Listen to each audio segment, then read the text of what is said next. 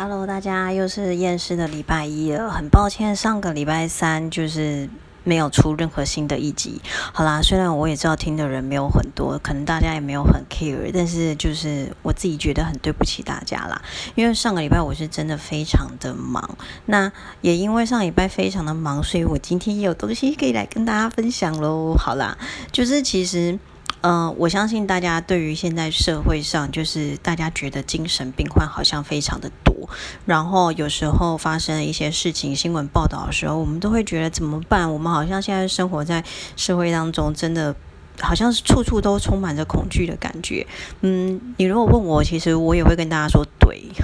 而且我们律师有时候会觉得，以前律师好像大家都很尊敬，然后我们现在就是常常都很担心，会不会哪一天当事人就是对我们不爽，或者是对照对我们不爽，可能又对我们干嘛之类的。对我都说，我们的意外险应该要就是尽量提高这样子。那因为其实。我上次也有跟大家分享到说，就是我在呃搭公车的时候遇到，就是可能精神上有点问题的人的事情嘛。那这一次想要跟大家分享，其实也是我的一个当事人啊。那他其实真的很倒霉，超级倒霉，就是。他其实是一个十几岁的男生，然后他那时候在便利超商工作，就有一天工作的时候，就突然有人从后面就突然骂他脏话，就是个嗯嗯嗯的那种的哈，然后就是骂了一下，然后他还没有意会过来，然后那个人就从他的背后拿着菜刀砍了他的脖子跟就是脸颊部分，这样一整刀。其实一切事情发生的非常突然，然后当时我接到这个案子的时候，我的第一个想法是，嗯，这是不是有仇人之类的？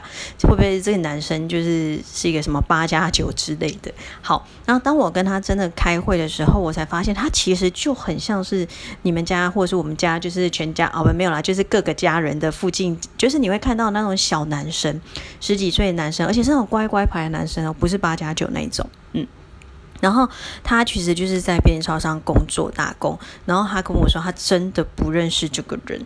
那我会觉得说，因为检察官起诉的罪名是杀人未遂，你就会觉得怎么可能不认识人要杀你？那后来我看了他的起诉书以后，我就发现就是哦，对方是有精神疾病的啦。那只是说他们没有做任何的检测，可是。呃，就是初步认定他是有点幻听幻觉，就是可能也有忧郁症、躁郁症之类的一些症状啊，这样子。那这个人他现在就是在疗养院当中，那只是说那一天可能是嗯，就是休息回到亲戚家之类的，那可能刚好就是外出了这样子。反正就是一个真的，真的可能大概跟中热透几率一样低的一个衰事，对，就非常的衰。那这个男生就是。想要拿一些赔偿费用嘛？可是我那时候就也有跟他讲，我说假设假设他是一个精神病患，那其实。或许他也根本就没有任何的财产。那如果你跟他求偿，也有可能你求偿不到什么钱。其实我这边必须跟大家讲，就是说，任何的，就是有关于赔偿的案件来讲的时候，其实有时候我们也都会希望大家可以评估一下。当然，首先你要评估你自身的损害金额有哪些嘛。再来就是你也要评估一下对方的赔偿能力哦。好，然后。就是我那时候有跟他讲，我就问了一下啊，这个事件你看医生花了多少钱？那有没有相关的单据？那因为你毕竟是。有涉及到脸部，那你会不会有贴什么胶带或美容胶带，或是什么皮人皮人工皮之类的东西？那时候就有跟他询问了一遍，那他也有跟我说，他有买冰敷袋，然后也有买透气胶带等等。那而且他很聪明哦，他发票都有留着，那发票也都会有明细。那在这边也要提醒大家，就是你这种发票最好明细也要留着，因为现在电子发票它就是一张嗯。就是也不算长方形啦，就是稍微偏正方形、方方正正的那种感觉的发票。那其实它常常都只有金额，后面都没有明细。那在这个部分就变成是说，我怎么知道你这个金额就是你买你所说的这个东西嘞？所以也都会建议大家明细也要留着。那这些他都都有留着。除了这个以外呢，我就问他说：“那你这个嘞，你有没有去上班？”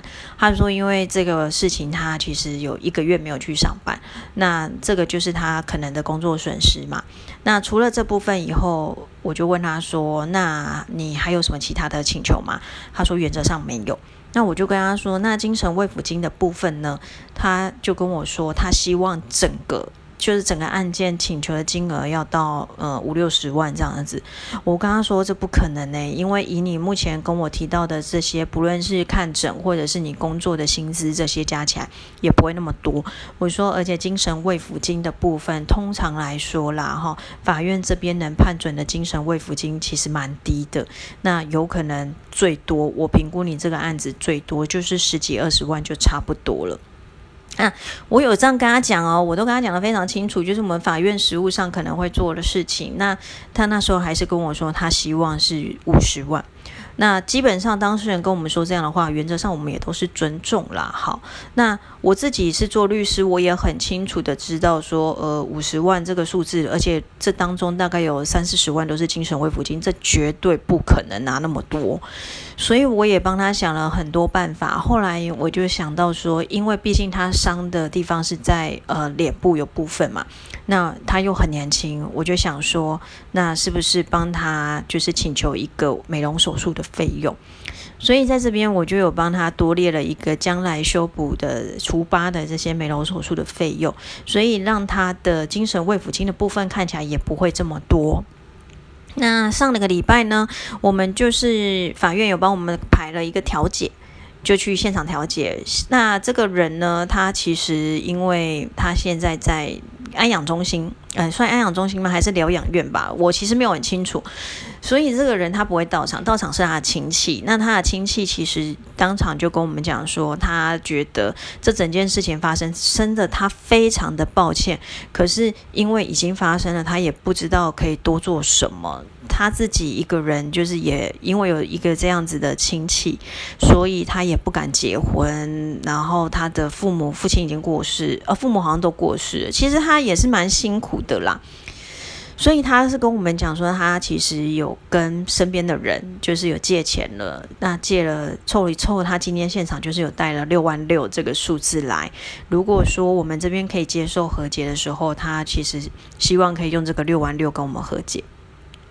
在我听来啦，我会觉得就是，嗯，其实对方也真的蛮可怜的。我觉得，如果说你家中有任何精神疾病，或者是甚至有失智症的家家人的时候，其实你都会知道说，跟这些人相处在一起，有时候照顾他们，当然有甜蜜，可是也有大部分也还有蛮多的辛苦存在。所以他的处遇，我们其实是可以了解的。但是因为就像他讲的，这件事件已经发生了，那那时候我就有跟。委员说：“我说我想跟我的当事人沟通一下，那我们就到外面去沟通。我就跟他讲得很清楚，我说，其实你告的是对方，那对方他其实好像从年轻就有这个问题，所以他也都没有在工作。那没有工作的情况下，其实你就算今天你请求了五十万，真的法院全部都准许了，可能你一毛钱都拿不到。”而且现在来讲，是他的亲人愿意帮他支付这一笔钱。可是，毕竟他的亲人其实不是你所告的对象。如果说你现在不能接受这个六万六的数字的时候，那之后打诉讼赢了，其实他的亲人是没有义务帮这个人还这笔钱的。所以我就跟他说，我觉得。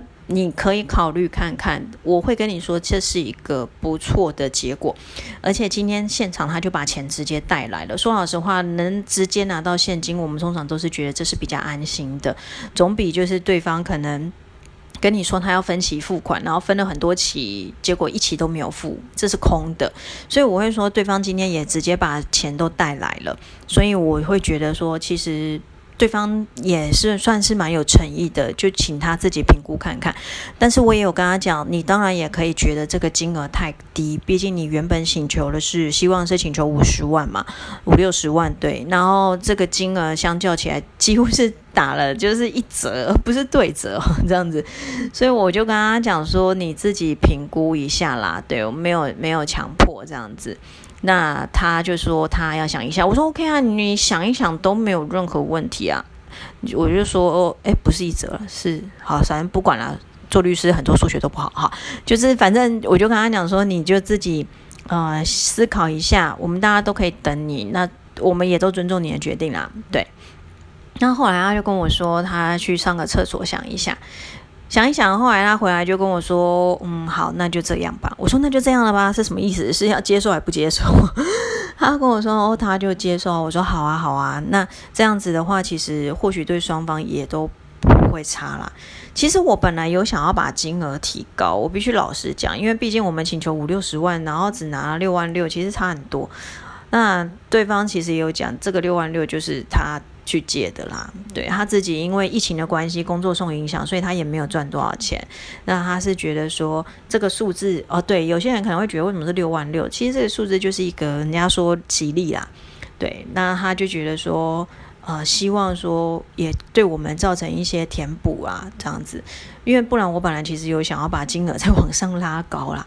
那既然双方都能接受，所以我们这件案子就解决啦。对，那其实今天跟大家分享这个，就是我觉得就是嗯，有时候我们在做调解的时候，就是希望说从中达到一个大家互相都可以接受的一个数字啦。然后而且。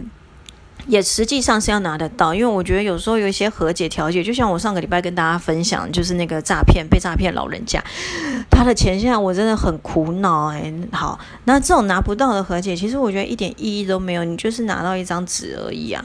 我觉得拿到现金才是最实在的，所以有时候大家在谈和解条件的时候，你们可以评估一下，就是说要怎么样谈和解。那这个 和解的金额，金额怎么来的？有什么单据项目可以来的？大家来做参考讨论。还有就是说，呃，是不是可以马上拿到现金，或是分几期怎么分之类，这些都是我们在谈和解调解的时候要互相就是仔细思考的一些条件啦。那还有就是说，其实如果可以调解，就不用诉讼，你也不用一直跑法院什么的，其实可以节省掉蛮多的时间跟资源的。另外就是要跟大家讲，就是，嗯，我也不知道该怎么说，诶，就是现在这个社会上，其实怪人真的蛮多的。有时候就是不要一直盯着手机看啦，大家可能到一个环境的时候，都要留意一下周遭，因为我觉得。如果说我们没有办法去改变这个社会的时候，我们可能就要学着更懂得保护自己。然后我要跟大家分享的是，我现在真的拿到我的防狼喷雾了，可是我到目前还没有使用过，我都不知道它该怎么使用。所以如果有任何大家觉得除了防防狼喷雾怎么使用，或者是有什么其他可以自保的方式，也欢迎跟我说。然后，嗯，我这礼拜三应该还是会。再录一集给大家的，我不会再就是翘班的，希望嗯，对我也希望我可以达到。好啦，就这样子啦。那希望今天的这一集让大家有一点点的收获啦。那我们就礼拜三再见喽，拜拜。